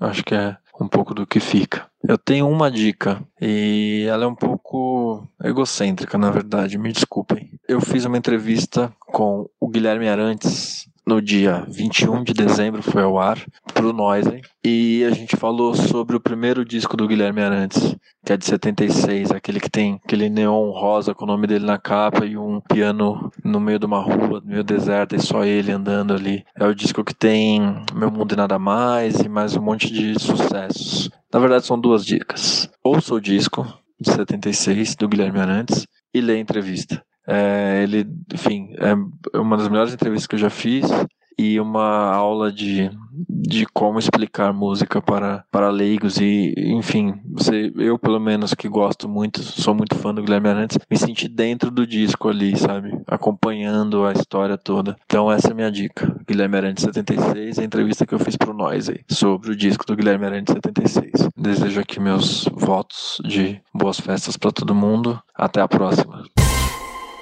Olá, sobreviventes ao ano de 2016. Eu sou Ricardo Terto e estou aqui para falar sobre perdas. É, esse ano não pegou leve e veio nos dar esse choque sobre a finitude das coisas e ao mesmo tempo nos fazer refletir sobre a sua relevância. A gente pode brincar e dizer que 2016 foi um ano em que morreu quem nunca havia morrido antes, mas a verdade é que conforme o tempo passa, os ídolos de toda uma geração vão partindo e é isso. A morte também é a vida acontecendo. Há muito que se refletir sobre o papel da mídia, sobre sensacionalismo, sobre a reação das pessoas quando elas não conhecem a personalidade que morreu, sobre a história, sobre as polêmicas, sobre a ética obra versus artista. Toda perda pode unir pessoas, memórias e histórias. E quando sofremos pela morte de algo é porque reconhecemos a importância daquilo que existiu. Nós somos a soma de todas as interações que tivemos ao longo da vida, diretamente ou indiretamente, através da arte. E assim nós chegamos no primeiro nome, que para mim foi uma das experiências mais sofridas de perda de referência de artista na minha vida, que foi a morte do David Bowie. David Bowie foi um artista completo, foi um artista que soube romper barreiras, paradigmas, experimentou tudo dentro da sua expressividade e que chamou atenção sobre a morte do David Bowie é que ele não anunciou nada, não você não, não deu nenhuma pista sobre o que, que ele estava passando, mas na obra principalmente através dos clipes e das letras das músicas do último álbum Black Star, você percebe que é um disco de não de despedida, mas de transição. E a gente ficou com a impressão de que David Bowie não morreu, ele transcendeu para um outro nível, que seria muito sua cara. Mas era só o começo, né? 2016 ainda tinha muitas surpresas guardadas aí na manga. Alan Rickman, ator muito conhecido no teatro, também bastante conhecido no cinema por seu papel no, na franquia Harry Potter como o professor Severo Snape. Humberto Eco, escritor, monumental, escreveu uma das obras mais importantes do último século, O Nome da Rosa. Naná Vasconcelos, oito vezes ganhador do Grammy, o maior brasileiro ganhador de Grammys da história, oito vezes eleito o maior percussionista do mundo. Calbi Peixoto, mito, de uma época, de uma música que a gente não conhece, que a gente só ouviu falar, que faz parte da história dos nossos pais, mas que vai deixar muitas saudades. Monstro da vida, gênio da vida, Muhammad Ali, pugilista, fez sua história não só no esporte, mas na luta contra o racismo, contra a segregação, contra o preconceito. Hector Babenco, diretor de obras inesquecíveis, que também deixou um filme em que há uma referência à sua despedida, Outra artista que não tem par no mundo, não tem ninguém parecido e que nos deixou foi a Elke Maravilha, brilhante, completa. Gene Wilder, nosso eterno Willy Wonka, você também participou de várias outras obras, mas que nesse papel deixou eternizado aí, através da sua atuação, esse personagem tão icônico, tão nostálgico. Nós também tivemos a trágica e inesperada morte de Domingos Montagnier durante as gravações da novela Velho Chico, e ele inclusive morreu no próprio Rio, São Francisco. Carlos Alberto Torres, para os fãs do esporte, para os fãs do futebol, foi uma perda muito grande, um ano de perdas muito importantes para o futebol. Ele foi técnico e ele também é conhecido, foi principalmente conhecido por ter sido o capitão do Tri campeonato. Sharon Jones, cantora de soul, uma voz espetacular. O escritor Ferreira Goulart, um dos maiores poetas da história desse país, que quando morreu deixou uma obra incomparável, mas também muitas polêmicas e muitas opiniões controversas e muita levantou novamente o debate sobre a pessoa e a obra que ela deixa. Nada superou em questão de polêmica e de dualidade de opiniões a morte de um dos maiores nomes e que muitas pessoas afirmam ser a morte também, o fim do século XX, tardio, foi com a morte do Fidel Castro. E entre as recentes, uma das talvez quando os ídolos envelhecem você espera que inevitavelmente eles é, vão morrer, mas quando a obra ela é tão magistral, tão potente quanto a obra de Leonard Cohen, uma parte de você não aceita. E tudo isso serve não para olharmos para o futuro com medo da morte ou da perda, mas experimentarmos o presente com tudo aquilo que é possível experimentar neste momento mágico em que ainda estamos por aqui. É isso. Beijos, abraços e um ótimo 2017. Pretendemos sobreviver. Até lá. Tchau. Oi, gente, aqui é a Thaís. Venho ser a portadora da palavra da Bad aqui nessa retrospectiva de 2016, que, enfim, né, não foi um ano nada fácil, mas na minha, na minha seara particularmente, 2016 veio com um grande tapa na cara para quem achou que o feminismo estava ganhando o jogo. A gente teve muitos avanços nos últimos 10 anos, então a renda feminina cresceu cerca de 80%, as mulheres estão com mais acesso à educação formal, estão tendo acesso a informação mais diversa através da internet. Mas a gente teve um fato em maio desse ano, que foi o estupro coletivo de uma menor de idade, que nos abriu os olhos para o quanto a gente precisa avançar ainda. No Brasil, a maioria dos estupros acontece dentro de casa. A maior parte das mulheres estupradas são menores de idade. Mais da metade delas tem menos de 13 anos. E aí, esse ano, além dessa notícia que foi super chocante, a gente foi eleito o pior país da América Latina para ser menino. Menina, opa, menino não, acho que menino tá tudo bem. E o que puxa o Brasil para baixo nesse ranking são as gravidezes precoces, casamento precoce, gravidez e casamento na adolescência adolescência e o baixo acesso à educação, muito por evasão escolar, porque a menina tá grávida, casou e ela sai da escola.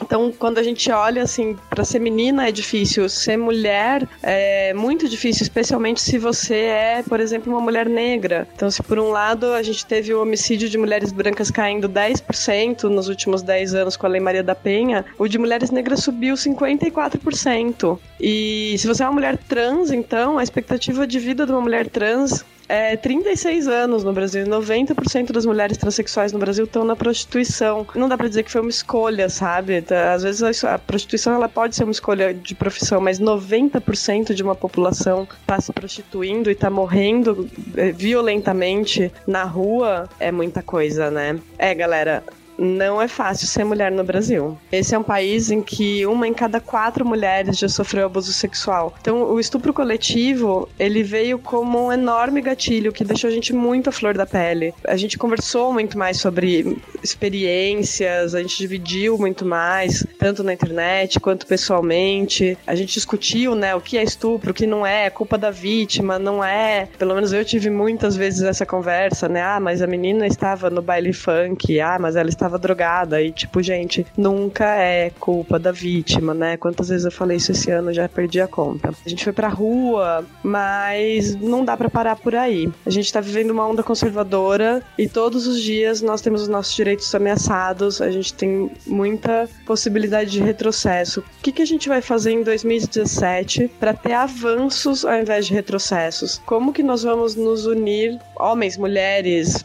todo mundo, para que a gente tenha uma sociedade mais justa. Então, se eu, se eu pudesse fazer um único pedido, assim, passou uma estrelinha aí na, na noite do dia 31, eu queria que todo mundo entendesse que a gente vive num mundo injusto, a gente vive num mundo em que algumas pessoas têm mais direitos e oportunidades que outras e que não dá para ser assim, que a gente precisa, como sociedade, a gente precisa se unir para que o mundo seja mais justo e sejam mais iguais as oportunidades para todo mundo. O meu farol aceso vai para dois filmes. Um tá no Netflix, é, chama The Mask You Live In, então a máscara em que você vive. É sobre como a gente está educando os nossos meninos de uma maneira que também é muito opressora para eles e e acaba resultando numa sociedade muito mais violenta para todo mundo. E aí tem uma, uma espécie de versão brasileira desse filme que foi feito pelo Papo de Homem com a ONU Mulheres, que é o Precisamos Falar com Homens. E eu, inclusive, estou nesse filme, mas não é por isso que ele é muito bom.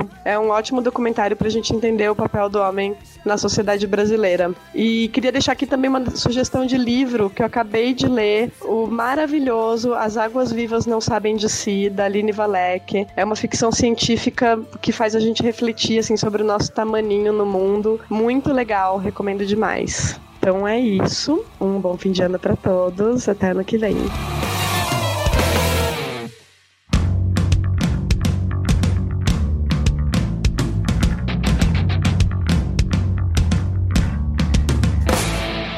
Vamos então pro farol aceso. Cris, o que, que você tem de bom pra indicar que a galera vai ficar de férias, né? Tem muito tempo pra ver, pra assistir, pra ouvir. Eu tenho duas coisas que nunca foi falada nesse programa. Mentira. Eu acabei fazendo coisas recomendadas e gostaria de reforçar a recomendação. Eu acabei de assistir o Westworld, porque a gente vai falar sobre ele no início do próximo ano. Então, gente, vai, cola, que vocês vão passar de ano. E assisti A Criada, o filme coreano que você ficou falando loucamente. E aí eu fui, e, e pá, e pans. Então, na real, ou seja, eu não fiz nada pra contar pra vocês, mas prometo que eu vou fazer, eu vou tirar um final de ano revigorante e pretendo ler e, tipo, curtir a vida, uma coisa muito bizarra esse tal de curtir a vida, mas dizem que é bom. E eu vou lá tentar fazer isso. Desejo mesmo para vocês. O que, que você fez aí, ô mulher que faz um monte de coisa? Gente, eu ouvi alguns podcasts, mas eu vou guardar para recomendar depois, porque eu tenho dois filmes que eu preciso muito recomendar. Um é um filme independente irlandês. Então é bem fora de circuito assim. Ele tá disponível no Netflix. Chama Sing Street. Eu diria que ele é um super 8 de música. Então, Ah, que legal. É, é sobre um grupo de meninos que são meio vai, não desajustados assim, mas não são os mais populares da escola, vai, cada um tem as suas dificuldades. E sobre como eles, através da música, conseguem vencer essas coisas. É um filme muito sensível, é um filme fofo, que vai levar todo mundo para sua adolescência de novo. As atuações são belíssimas, são ótimas, é todo mundo gente nova que você nunca viu atuar e atua assim lindamente. É pra sorrir, chorar, se emocionar, lembrar das músicas que marcaram os anos 80, das roupas, das maquiagens, das melhores bandas, enfim, é um filme muito delícia, é uma viagem retrô muito delícia e fala sobre coisas que eu acho que continuam fazendo muito sentido pra gente, independente da gente ter crescido, sabe? Música, né? Música sempre é muito forte. Cara, mas tem um negócio nesse filme, eu não vou fazer spoiler pra vocês, mas eu queria que vocês assistissem, principalmente pra conversar com a Tia Ju sobre isso, que é aquele básico tabu de hum, friend zone. Ah, tá. Tá, eu acho que esse filme fala lindamente sobre o tabu da friend zone, tá? Sobre, cara, se você foi legal com ela, ela não te deve nada. Ela não te deve absolutamente nada. E sobre como você ser amigo de uma pessoa pode virar alguma coisa a mais, mas não tem obrigação nenhuma com isso, né? Você não precisa ser legal com uma pessoa pra com um objetivo maior. Assim, ele é muito sensível pra falar sobre esse momento difícil que a gente tá se descobrindo que é da adolescência, sabe? De como tudo é muito intenso e de como a gente não sabe brincar e a gente quer descer pro play mesmo assim. Cara, assistam esse filme, é muito, muito bom. E o outro que eu fui assistir de bobeira, porque eu vi Rick Gervais e Louis C.K. Pronto, né? Não preciso mais ler a sinopse. Chamar O Primeiro Mentiroso. É dicasinha da Teia aqui pra vocês passarem bem nas férias. Cara, eu me diverti muito, eu ri muito, eu amei cada detalhe do filme. Adorei a premissa e fiquei pirando nisso. Tipo, chega uma hora porque é, é um mundo em que não é possível mentir, ninguém sabe mentir. Eu fico É pensando, antigo esse filme. Porra, por que que podia, né? A gente podia não conseguir mentir, porque isso, o mundo ia ficar mais barato, né? Porque tem um monte de coisa que a gente perde tempo. Tipo, imagina, cartório não existiria mais, porque não precisa, né, verificar a firma nem nada, porque não, as pessoas não mentem. Então a vida fica mais fácil pra todo mundo.